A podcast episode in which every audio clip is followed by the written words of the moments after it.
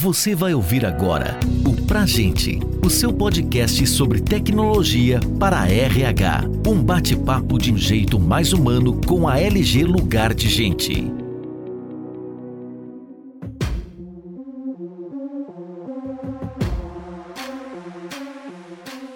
Olá, pessoal. Eu sou Maria Paula, diretora de Gente, Jurídico e Compliance da LG Lugar de Gente, e gostaria de dar boas-vindas a todos. Eu tenho certeza que a gente vai ter muito conteúdo, muitos insights bons por aqui. E hoje a gente vai iniciar falando sobre tendências e insights para o planejamento da RH de 2024 a gente vai discutir tendências emergentes e alguns aspectos fundamentais que vão impactar as áreas de RH no próximo ano. Vai ser uma oportunidade de adquirir insights valiosos, se atualizar para fornecer suas estratégias e garantir o sucesso da equipe de vocês e da organização para o próximo ano também. E para iniciar, eu queria chamar, inicialmente a gente tem a Ana Mockney, é, sócia de capital humano da Deloitte. Seja bem-vinda, Ana. Bom dia a todos, muito obrigada pelo convite. É um prazer estar aqui com vocês. Já vou de antemão pedir desculpa porque eu estou gripada, então a minha voz está bem ruim, mas a gente está aqui para contribuir. Ótimo, Ana, obrigada. Agora eu queria convidar também o Manuel Jardim, que é o CEO da Benap. Seja bem-vindo, Manuel. Obrigada pela sua presença mais uma vez aqui com a gente. Olá, pessoal, tudo bem? Eu sou Manuel Jardim, sou aqui, como Maria Paula disse, sou responsável aqui pela BENAP. Né? Sou uma pessoa que trabalha há mais de 40 anos com recursos humanos, tendo sempre ligado, minha atividade é sempre ligada a operações de recursos humanos e, e agora mais, mais especificamente com relação a serviços, aqui benefícios para recursos humanos. A minha formação original é tecnologia, mas ao longo da minha vida acabei me especializando em RH e de executivo de tecnologia acabei virando executivo de recursos humanos. Obrigada, Jardim. Vamos lá, eu tenho assim várias perguntas aqui para os nossos convidados de hoje, mas eu queria começar com o seguinte: agora, né, no momento que a gente está vivendo, pós-pandemia, os planos de negócio e prioridades das empresas estão em contínua evolução, né? A gente está aprendendo ainda como é que a gente lida com esse novo mundo no qual a gente está inserido. E a gente tem que se adaptar muito rapidamente às transformações que vêm ocorrendo, né? Tanto no campo digital quanto no campo social e em tantos outros. E por isso, eu acho que é muito importante entender bem quais são as tendências que vão ditar o ritmo de crescimento das áreas de RH para o ano que vem, né? Não só para o ano que vem, mas para os próximos anos. Então, eu queria começar pedindo para vocês, assim, uma visão geral do que, que vocês entendem que são as principais tendências que vêm moldando o RH e que devem estar muito presentes no ano de 2024. Se você puder começar, Ana. Claro, com certeza. Eu acho que é uma pauta prioritária nossa é de verdade a gente priorizar os resultados humanos. Né? Isso é o que a nossa última pesquisa de tendência de capital humano 2023 nos trouxe com muita ênfase e eu acho que essa é uma pauta que a gente não vai abrir mão. As organizações, elas devem criar impacto não apenas para os negócios no qual ela, elas atuam, ela deve para os seus empregados, para os seus acionistas, mas também elas devem criar um impacto para a sociedade em geral. Essa eu acho que é uma pauta que não sai mais das nossas vidas. É, e mais da metade das organizações que pesquisamos no ano passado, esse ano, elas aspiram criar maiores conexões com a sociedade nas quais elas estão inseridas. O que a gente tem visto é que não é mais suficiente construir aqueles programas discretos, né, que criam valor, que tangenciam tópicos importantes como o clima, como a igualdade social, como riscos humanos. Esses temas, eles são fundamentais para que a organização seja capaz de prosperar nesse mundo do novo trabalho, nesse mundo em constante transformação. Diversidade, equidade e inclusão também é uma pauta e frequentemente a gente vinha vinha tratando como um elemento único dentro da nossa estratégia, né? como um objetivo único, ao invés de pensar a diversidade de uma forma mais ampla, né? num conjunto de ações que mutuamente se reforçam. Então, a diversidade e a inclusão, ela é um pré-requisito para que a gente alcance resultados mais equitativos. Então, essa é uma pauta que não vai sair do nosso próximo ano. Precisamos também avançar no que diz respeito ao elemento humano da sustentabilidade, né? Nós fizemos um dever de casa muito forte aí em todos esses últimos anos. Pensamos aí na sustentabilidade dos nossos negócios, pensamos na sustentabilidade de uma forma olhando para algumas questões, mas muito importante a gente incorporar a sustentabilidade no propósito, na estratégia e na cultura da organização, porque isso vai nos dar a possibilidade de pensar efetivamente na sustentabilidade humana e assim produzir, promover uma melhor qualidade de vida, bem-estar, saúde mental para todos nós e para o nosso planeta. E efetivamente um último tema que também eu acho que devemos priorizar e que vai estar nas nossas pautas é com relação aos riscos humanos, né? Também fizemos o dever de casa aí olhando muitos riscos, riscos de negócios, riscos de estratégia, riscos financeiros, riscos econômicos, mas a gente precisa se concentrar no elemento humano, nas implicações humanas desse risco e tratá-los com muito cuidado e muito carinho. Jardim, você quer complementar? Qual que é a sua visão sobre as tendências de 2024? Eu acho que a, a, a Nana trouxe, e até, até por conta da própria pesquisa, né? a pesquisa já, ela, de certa forma, ela já ela traz esse, esse ouvido sobre a sociedade, sobre o mundo de RH, sobre o mundo das organizações, então é bem interessante, bem assertivo. Né? Eu, eu colocaria nessas, nessas dimensões, né, dos resultados humanos, né? evidentemente o que acontece é que eu acho que a gente começou a curva efetiva de resultados para a sociedade como um todo do que a gente vem causando ao planeta. Né? Eu acho que esses dois últimos anos eles apontaram que de fato há, o planeta começa a reagir às nossas ações. Né? Então você as ondas de calor que estão acontecendo no planeta, as, as grandes inundações em vários lugares ao mesmo tempo, os efeitos climáticos cada vez mais extremos, Quer dizer, eles, é, eles abrem uma nova discussão. Então, quando, quando a Ana coloca os resultados humanos, né, impacto para a sociedade, eu acho que efetivamente quando que a gente deve buscar atuação corporativa de fato alinhada com o, cuidado com o planeta. Então, acho que isso acaba mobilizando muitas pessoas e as pessoas vão cobrar isso das empresas. A gente tinha aquela coisa, ah, não, isso lá meio lá para o pessoal né, da União Europeia, está muito lá, mas eu acho que as sociedades como um todo, elas vão se sentir afetadas por isso. Então, concordo plenamente com a Ana com relação da gente ser cobrado mais diretamente, porque ver o que a tua empresa está realmente fazendo, qual é o papel, qual a responsabilidade que você está adotando isso aí, né? E, evidentemente, como é que a gente vai atuar? Nessa conscientização das pessoas, no envolvimento dessas pessoas. E a Ana falou um negócio muito legal aqui, que é o terceiro ponto, que é o aspecto do risco. Você imagina como é que a gente tem que estar preparado, e nossas organizações estão preparadas, e poucas delas estão preparadas para isso, para lidar com grandes catástrofes ambientais. Tá? Você imagina o que aconteceu agora no Rio Grande do Sul, e isso se repetindo em, em grandes centros produtivos. Né? Se você voltar um pouco no passado, a gente viveu numa, numa fase uma discussão bastante severa ali na região de Blumenau, né, coisa de talvez 30 anos atrás. Porque você imagina que você, de repente, está inserido em. Você tem unidade produtiva nesse lugar, você tem funcionários, pessoas vivendo em situações de. Né, os exemplos são muito recorrentes, né, e esses exemplos eles tenderão a pegar mais e mais as zonas urbanas. Né. Então, a gente tem que estar muito preparado para lidar com esse risco humano, as empresas estarem preparadas para isso. A exposição que as nossas empresas estão com relação a esses eventos de risco, ao risco que os nossos funcionários estão e como nós teremos ação imediata para agir diante disso. É uma coisa absolutamente nova, né? poucas empresas se prepararam por isso, mas eu acho que essa vai ser uma coisa que vai né, vai estar muito forte aí, ela vai é um acelerador muito grande. Quais vocês acham que são as principais soft skills que a área de RH tem que olhar, né, investir no ano de 2024? E outra pergunta que eu acho que enfim, é uma dúvida de todos os, os, RHs, né? Porque também é um tema muito sério e que deve ser priorizado pelas áreas de RH, é saúde mental. E aí, inserindo também essa outra pergunta, como que vocês entendem que deve ser desenvolvida essa questão da saúde mental junto aos colaboradores? Eu vou colocar um soft skill que eu acho que eu não sei como ver isso, tá? Eu não sei como ver isso. Mas eu acho que se você tiver RH e não tiver empatia, eu acho que você não tem como trabalhar em RH, entendeu? Eu acho que tem que ser muito esse aspecto, né? Porque quando você tem uma atitude empática, você abandona as suas certezas e vai para o lugar do outro e vê como que aquilo reflete para o outro, sabe? Lembrando que há muitos anos atrás, há muitos anos atrás, eu estava fazendo um treinamento sobre assédio sexual Olha, está muitos anos atrás. É um treinamento, inclusive, estava estudando de adaptar esse treinamento para o Brasil, e era um treinamento todo em inglês, que tinha sido desenvolvido, por uma organização dos Estados Unidos. E ele colocava uma situação em que tinha os dois ângulos: o ângulo da pessoa que estava se sentindo assediada e o ângulo do cara que estava assediando. E você vê que as percepções eram muito diferentes. Uma pessoa se sentia invadida e o outro cara achava que era uma piada. Então, é muito interessante, especialmente nesse ponto, de que a gente seja capaz, no profissional de RH, seja capaz de se colocar no lugar do outro e sentir o que, que tem significado, que tem valor para o outro. Né? Porque aí você consegue construir, você consegue desenvolver coisas que efetivamente vão ao encontro da necessidade do ser humano. Né? Porque a gente tem muitas certezas, né? e a gente tem que ser capaz né, de abrir mão das certezas. Então, acho que talvez o escutativo, ouvir, né, evidentemente, é, sem empatia. Acho que são skills assim, extremamente é, importantes para o ser humano como todo, mas eu acho que para o profissional que cuida,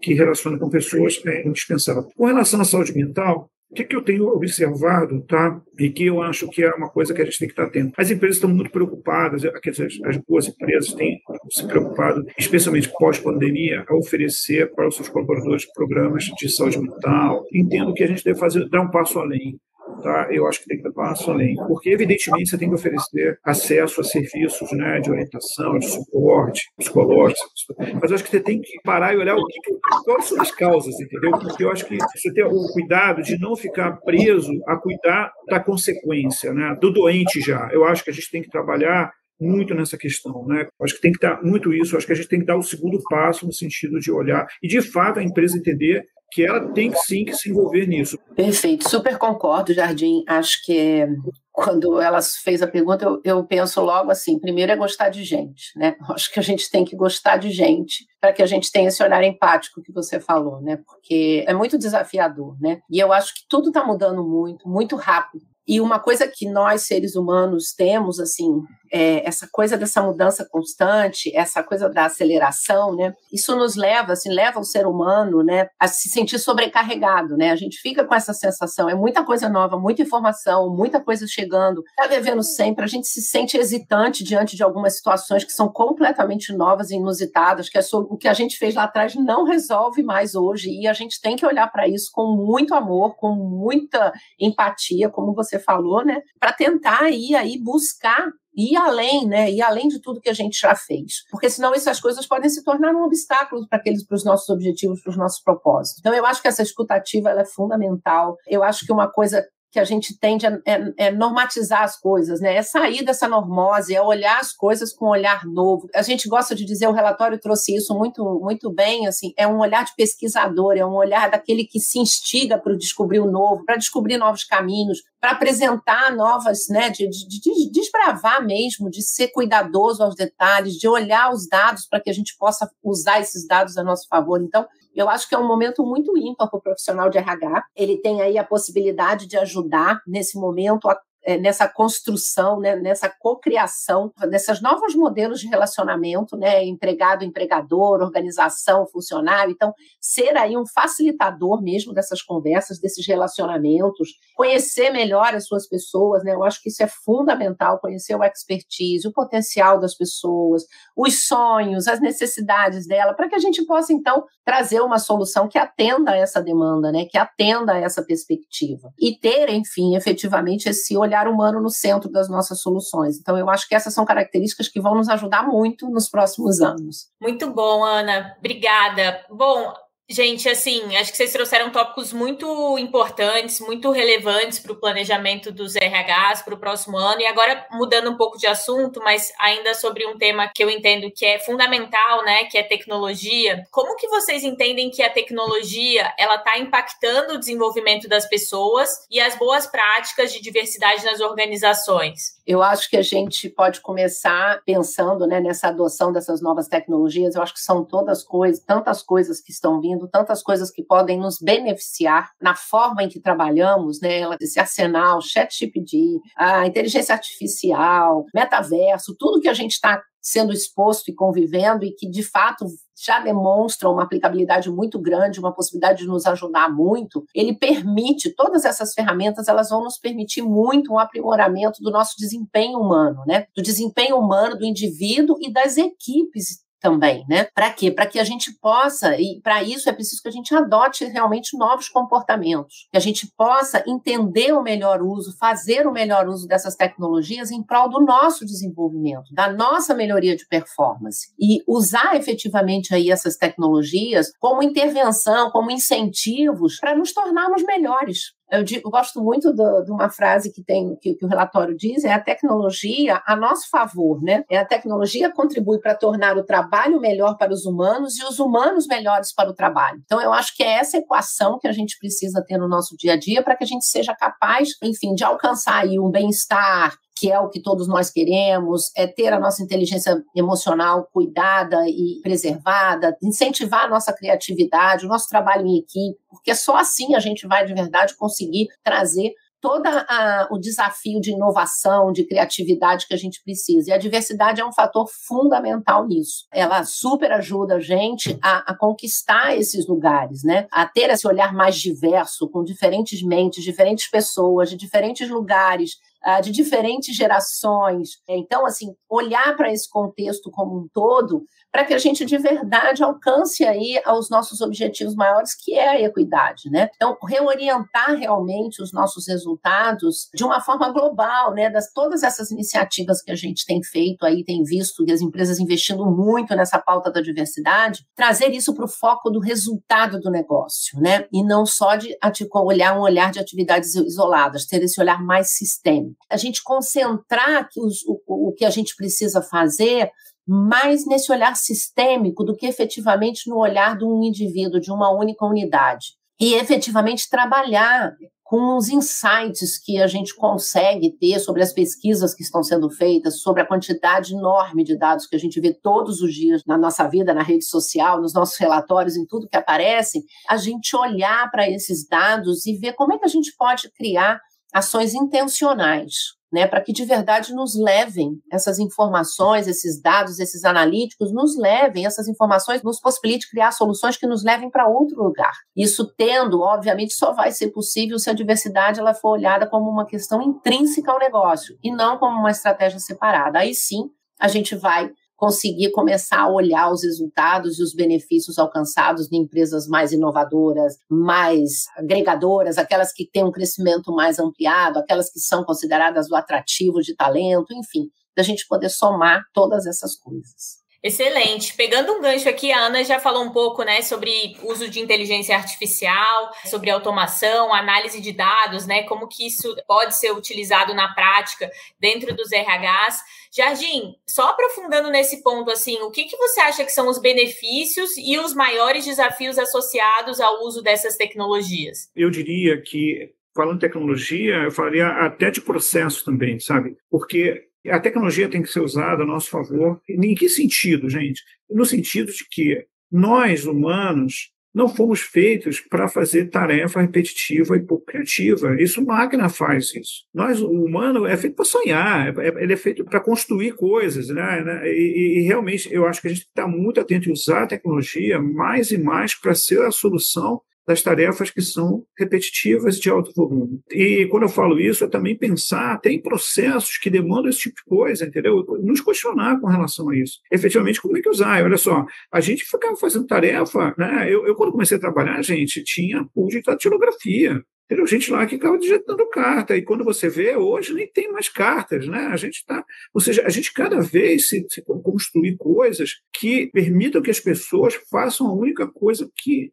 a máquina não vai fazer por nós, que é a questão da relação humana, de cuidar uma das outras. Né? As pessoas ficam com essa coisa. Então, acho que efetivamente a gente vai usar a tecnologia na direção. E eu, quando estou falando tecnologia, estou falando desde de tecnologia mesmo, como até um robô que vai pegar e vai digitar alguma coisa, que é pô, pegar um documento, digitar, de, essas coisas todas, eu acho que tem que estar bem tratado exatamente para que a gente tenha mais tempo. E o grande desafio, hoje eu vou, pegando aí esse gancho, a tecnologia vai se aproximar mais, mais e mais da gente, tá, pessoal? Evidentemente, nós vamos ter pessoas que são especialistas em tecnologia, que vão estar construindo, mas serão grupos pequenos. Ao contrário do que a gente tinha nas empresas antigamente, que você tinha um grande estrutura de tecnologia, a tecnologia cada vez ela vai se aproximar mais do natural e vai demandar um outro tipo de perfil, perfil de pessoas que vão saber lidar com isso. Eu, eu costumo dizer que esse é um grande desafio e eu, eu costumo chamá-lo de pessoas que saberão fazer as perguntas certas. Porque a tecnologia vai trabalhar na direção, ela, a partir de um grande conjunto de informações, ela vai conseguir te extrair características, eh, informações que eh, a olho nu não são capazes de serem vistas. Então a tecnologia vai atuar nisso.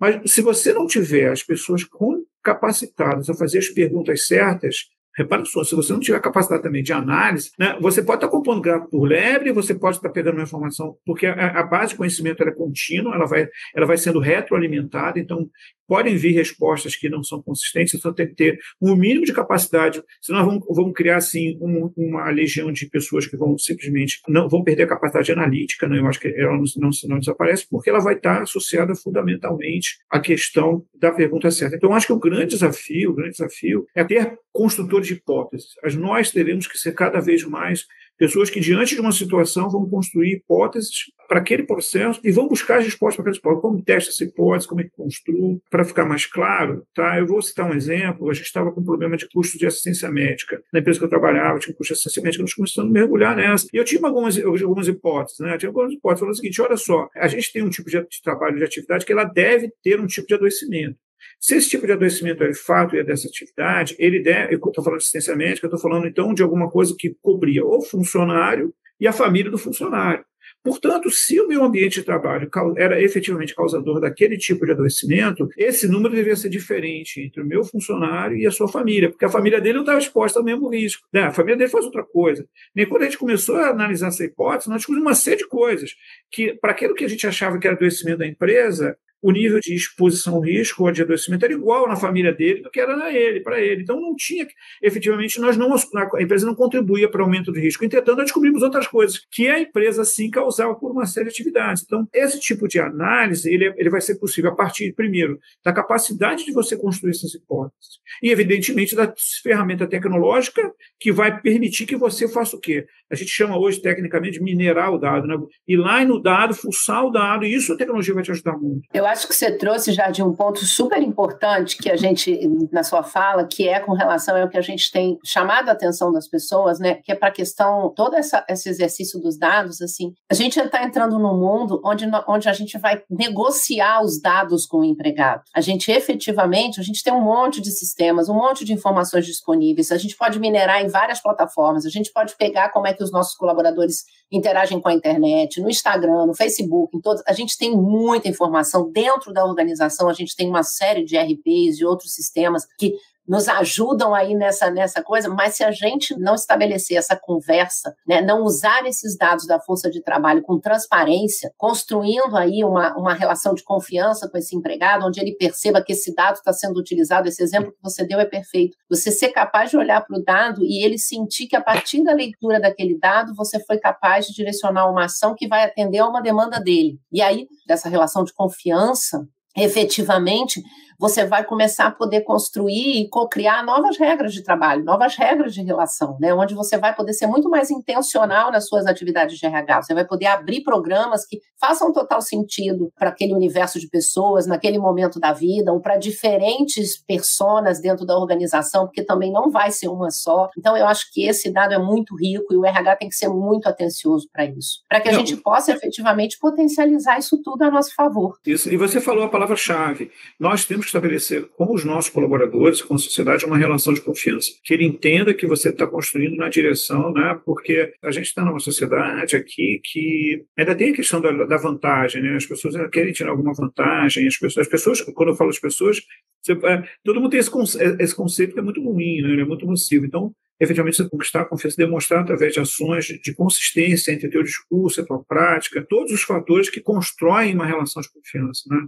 Né, que você efetivamente esteja atuando sempre assim. É isso. E aí a gente volta ao ponto da Ana no início, né, de criar conexões verdadeiras, né? Acho que isso está cada vez mais claro o quanto é necessário. A confiança só virá pela consistência, só virá pela consistência entre ação, discurso e ação. É isso. Mas passando para o próximo aqui, eu entendo assim que para serem bem-sucedidos, as organizações, os colaboradores, eles vão precisar aprender cada vez mais a navegar nesse novo mundo, né? Como a gente já falou, né? Criando novas regras, novos limites e novos relacionamentos. A gente já trouxe um pouco também, a Ana falou da pesquisa de tendências globais de capital humano 2023 da Deloitte, né? Essa pesquisa super rica, interessante, e ela aponta que uma nova forma de liderar é necessária em todos os níveis de organização para mobilizar os empregados e as equipes a alcançarem os resultados é, desejados pelas empresas. No entanto, entanto, apenas 23% das organizações dizem que seus líderes têm a capacidade de navegar nesse mundo disruptivo. Olha que interessante, né? Ana, você acha que essa tendência vai persistir para 2024? Quais são as preocupações e insights que a gente pode tirar desse dado, né, dessa afirmativa? Bom, a gente está falando de liderança, né? A gente faz essa pesquisa de capital humano, esse foi o 11 relatório aí desde que a gente lançou essa pesquisa. E liderança nunca saiu da pauta. Liderança sempre foi um tema cross e sempre foi uma temática que permeou todas as nossas reflexões, né, e que nos trouxe. Então, é muito provavelmente que a gente vai continuar com essa pauta, né? A gente vai precisar muito da ajuda dessa liderança para que eles se sentindo preparados, eles consigam efetivamente ajudar as pessoas em prol daquilo que precisa ser feito, né? De direcionar os negócios, de direcionar as políticas de RH, as políticas de gestão de pessoas, né? E aí, efetivamente, assim, desenvolver essa mentalidade, né? Que mentalidade é essa que precisa ser adotada por essa liderança para impulsionar esse novo jeito de trabalhar? De verdade, a gente está indo para um outro lugar, um lugar que a gente ainda não sabe qual é, mas nós não vamos mais realizar nossas atividades como a gente realizou até hoje. Então, que lugar é esse? E como é que a gente enfrenta essa fronteira? Né? Que mentalidade é essa que a gente espera? Né? Por isso que eu já trouxe aqui até a questão da mentalidade do orquestrador, quando a gente fala né, assim, da capacidade assim, de co-criar valor com os empregados e equipes, ela é fundamental. Né? Como é que a gente vai trabalhar nessa perspectiva? Como é que essa liderança vai conseguir reunir as pessoas em torno de uma ideia comum, como é que ela vai se tornar, né, vai, vai facilitar, vai ser uma agregadora para que as pessoas queiram entrar, descobrir, estejam atentas a esses novos dados. E, muito importante, a questão de construir influência, né? Então, de ser capaz de trazer essa questão, né, de, de, de ser um influenciador nas mudanças que precisam vir a ser feitas, né? Não que ele tenha todas as respostas, mas ter esse perfil é, vai ajudar muito a gente a descobrir coisas boas, eu acredito muito. Excelente. Não sei se você tem algum ponto para comentar também, Jardim. Primeiro consciência que não tem todas as respostas mesmo, né? Ou seja, e, e, o que, que significa isso, né? Eu acho que isso é lapidar, e eu, eu colocaria é, a questão do exemplo, né? A liderança se constrói pelo exemplo, né? Ela não fica de pé se não houver a questão do exemplo. Então, o, o líder ele tem que ter essa consciência, né? né? Tem que ter consciência do que os, as suas atitudes vão pautar as atitudes dos outros, entendeu? Saber lidar com o fato de não ter todas as respostas e como é que isso permeia todas as relações, porque esses aspectos são construtores da relação de confiança.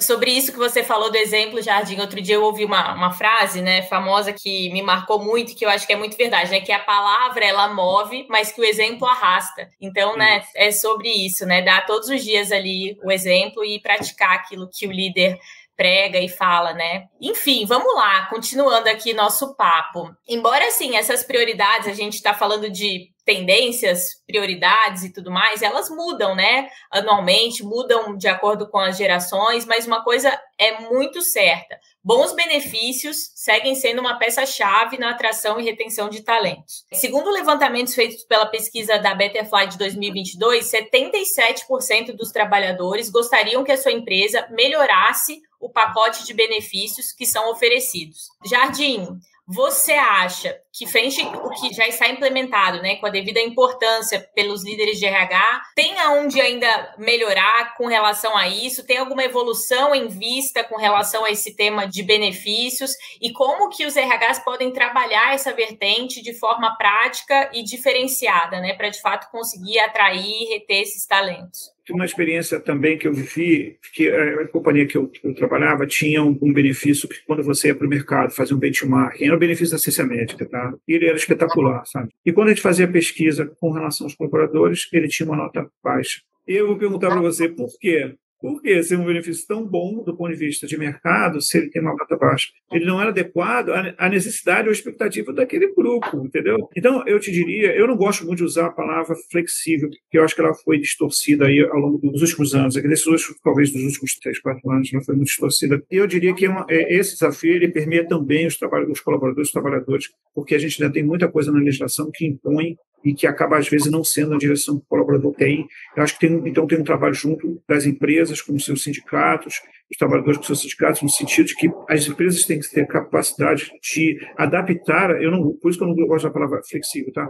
Adaptar o benefício à necessidade daquelas pessoas. Nós estamos falando de famílias que são, têm organizações diferentes, a gente está falando de situações em que os animais na vida das pessoas adquiriram um papel completamente diferente. Né? O pet, às vezes, virou uma, um ponto de equilíbrio emocional para as pessoas. Várias coisas aconteceram e, às vezes, você está pegando um pacote de benefícios que você constrói, coloca um monte de dinheiro nele, mas você não para para olhar se aquilo está adequado à expectativa daquela população ou daquelas pessoas. Então, eu, eu diria que essa coisa talvez seja a coisa mais fantástica para as organizações, que é exatamente gastar recurso, colocar dinheiro da forma mais assertiva possível. Porque se eu te ofereço um benefício, você consegue fazer a adequação desse benefício de acordo com a tua necessidade, não vai ter dinheiro nenhum mais bem pago do que esse, entendeu? Então, a gente ficar pensando muito em pacote, eu acho que a gente tem que trabalhar mais no sentido de ter as oportunidades, a empresa dá acessibilidade àquilo, mas de fato ser algo que o colaborador vai usar de acordo com a sua necessidade. Então, esse é o grande desafio, eu diria que tem que caminhar coisa disso. Evidentemente, nós vamos precisar passar por situações em que a gente reveja as questões legais também. Eu acho, Jardim,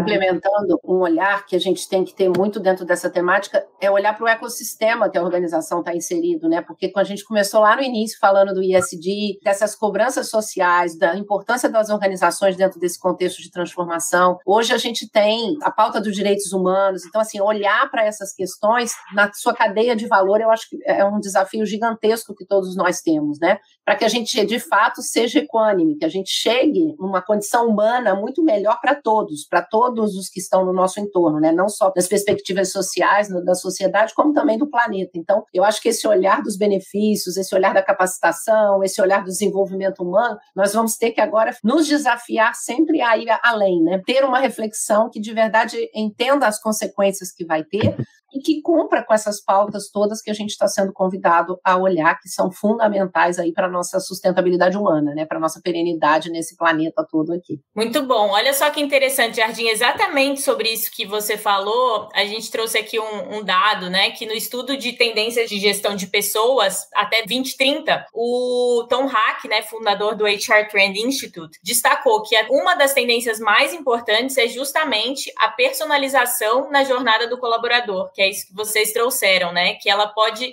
ser sintetizada como essa necessidade de levar em consideração as demandas, desejos e competências individuais dos colaboradores ou de grupos, né, personas, enfim, mas eu acho que está muito claro o quanto isso é importante, né, e relevante para as organizações.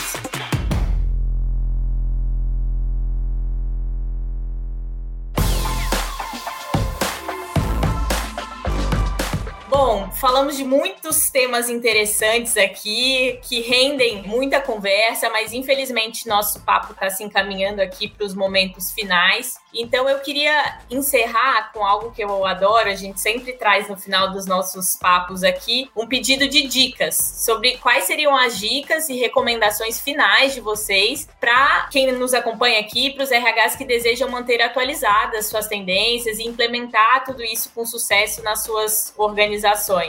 Eu acho que assim, de novo, referendando a pesquisa, porque é esse, né, o meu papel hoje aqui foi tentar trazer para vocês a, a riqueza de dados que a gente tem. No resultado geral da pesquisa, a gente viu que 80% das organizações relataram que propósito, diversidade, equidade e inclusão, sustentabilidade, confiança serão os principais áreas de foco para 2024. Então eu acho que aí a gente tem, a gente falou muito disso aqui e elas são questões que vão continuar na nossa pauta, né? Essa conexão com a sociedade, essa questão da promoção dos relacionamentos e resultados positivos, essa questão das aspirações coletivas para todo o ecossistema, eu acho que é algo muito novo e que a gente vai precisar se debruçar para efetivamente a gente também redescobrir um novo lugar do RH nas organizações, como protagonista mesmo da construção de todas essas pautas, né? E, obviamente, eu acho assim, as pessoas têm que estar no centro da estratégia. Não tem como. A gente tem que gerar esse impacto positivo, tanto para a sociedade quanto para o planeta. E a sociedade é feita de seres humanos, então temos que cuidar das pessoas. Então, eu acho que essas seriam as dicas que eu deixaria aqui para vocês. Excelente, Jardim. Eu começo falando da diferença né, entre o tolo e o sábio. Né, que o tolo é aquele cara que é cheio de certezas, né? Ele se cerca de certezas e ele não tem dúvida, ele tem sempre a certeza. E o sábio, ao contrário, ele é um escravo da dúvida. Ele vive atormentado pela dúvida e isso gera completamente a descoberta do novo. Então, eu diria que a minha grande dica com relação à vida e com relação ao profissional de recursos humanos é que nós tenhamos a consciência de que somos e devemos agir como eternos aprendizes. Ou seja, a gente tem que entender que a busca ela é incessante. Então, acho que essa dica, a dica da curiosidade, procure estar incomodado. Incomodado porque está ouvindo alguma coisa que vai contra aquilo que você fala, que é, é diferente do que você pensa, alguém que está fazendo de uma forma de outra forma, porque aí você vai encontrar soluções para problemas que você tem onde você não imaginava. Você vai descobrir coisas que você está fazendo certo, que, puxa, você já superou o problema, que é, o outro a gente está falando, caramba, já passei por isso, e aquela minha solução, entendeu? E você vai poder compartilhar com o outro. As empresas que são as mais inovadoras não foram aquelas empresas que repetiram ad eterno o que faziam. Porque repetir o que faz, com sorte, te leva ao mesmo resultado. Repetir o que você faz, com sorte, te levará ao mesmo resultado. Muita sorte. E está disposto a destruir o que você acabou de construir, no, sentido da ideia, né? no sentido que você está fazendo, está né? Tá aberto a isso. Então, eu acho que essa é, é a grande dica que eu dou para a vida. Ela ganha uma dimensão muito maior no mundo que tem um nível de transformação que ele está vendo. Imagina se você se encastela nas suas certezas no mundo que está mudando, que as relações são diferentes, entendeu? As coisas todas se transformaram e se transformam a cada vez num ciclo maior de velocidade de transformação. Muito bom. Para finalizar, queria deixar minha dica também para todos que estão aqui nos ouvindo, para continuarem acompanhando os conteúdos da LG Lugar de Gente. Ainda tem muita coisa boa aí por vir. E é isso, infelizmente nosso papo chegou ao fim. Eu queria agradecer muito a todo mundo que esteve conectado aqui com a gente, aos nossos convidados. Eu queria reforçar que a LG Lugar de Gente tem uma suíte completa de soluções em nuvem para apoiar a gestão de pessoas da sua empresa do recrutamento ao desligamento agende um bate-papo com o nosso time, veja como a gente pode contribuir com o seu negócio também, com soluções que se adaptam à sua necessidade e ao seu orçamento. Super obrigada pelo convite. Eu acho que essas iniciativas elas são riquíssimas, acho que essa troca é muito bacana. Enfim, desejo sucesso para todos nós. Desejo que a gente alcance aí todos os nossos sonhos e para que a gente se fortaleça para encarar os desafios. Muito obrigada. Bom, agradecendo aqui a oportunidade de estar com a Ana aqui, agradecer a Maria Paula, a LG pelo convite. Um grande abraço para vocês, grande desafio para todos. Muito bom, obrigada, gente. Um abraço e até a próxima.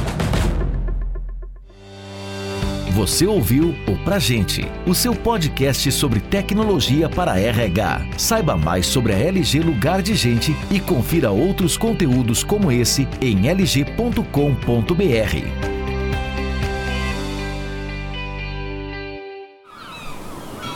Este podcast foi editado pela Maremoto.